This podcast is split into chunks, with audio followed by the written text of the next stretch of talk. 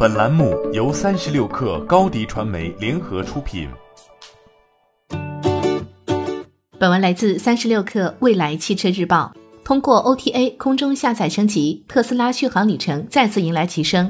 当地时间二月十五号，埃隆·马斯克在推特上宣布，特斯拉将对近几个月生产的 Model S 和 Model X 车型进行软件升级。车辆升级后将解锁更高的 EPA 续航里程。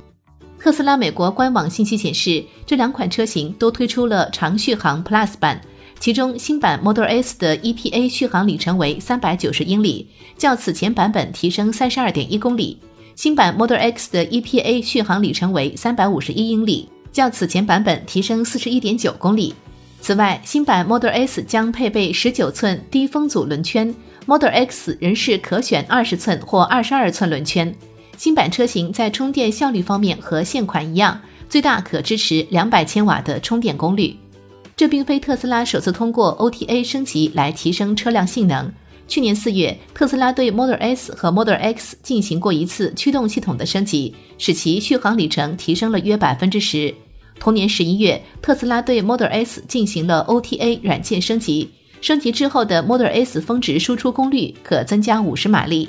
值得注意的是，除了续航里程增加外，此次升级并未出现比狂暴模式更加狂暴的 Plaid 模式。Model S Performance 高性能版在狂暴模式下，零到一百公里每小时加速仅需两点六秒。按照马斯克的说法，唯一能超过狂暴模式的只有 Plaid 模式。事实上，此次特斯拉升级后增加的三十公里续航里程。对于消费者体验来说，并不会发生质的改变。